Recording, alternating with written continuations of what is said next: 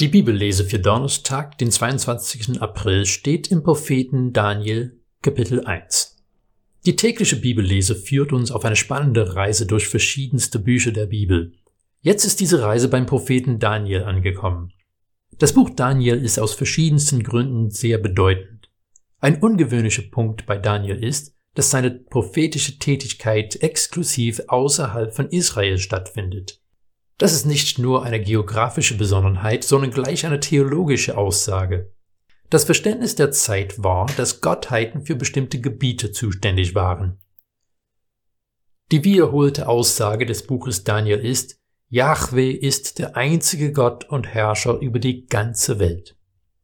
Das war eine kühne Behauptung von einem kleinen Volk aus einem kleinen Land, dessen Hauptstadt und Tempel völlig vernichtet wurden. Aber die Ereignisse von dem Buch Daniel zeigen immer wieder, wie Gott die Seinen bewahrt und seinen eigenen Namen groß macht. Daniel ist auch für das Neue Testament von besonderer Bedeutung.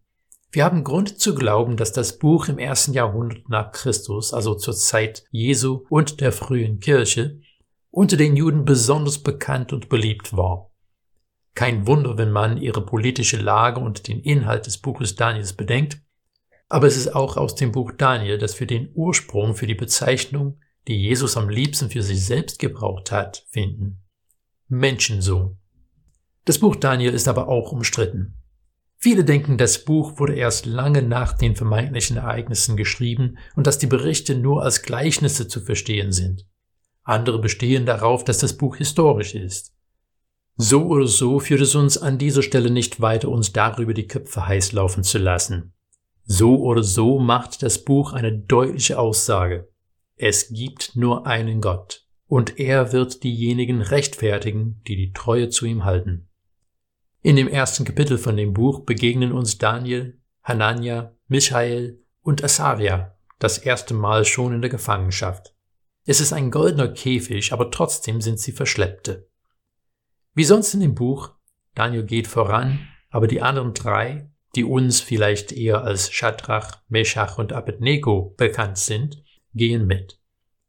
Sie wollen das Essen von dem Tisch des Königs nicht essen.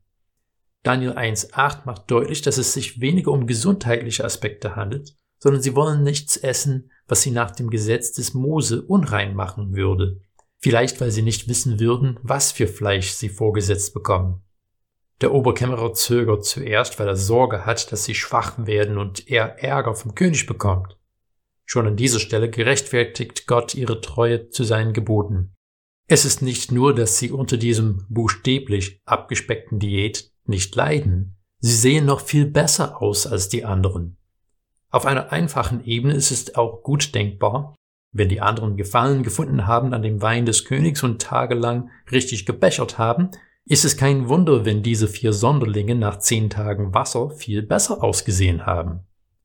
Gott hat auf alle Fälle ihre Treue belohnt und sie wurden vom König anerkannt. Wir werden sehen, dass sie einen sehr steinigen Weg vor sich hatten, aber Gott war ihr Schutz und auf ihm haben sie sich verlassen.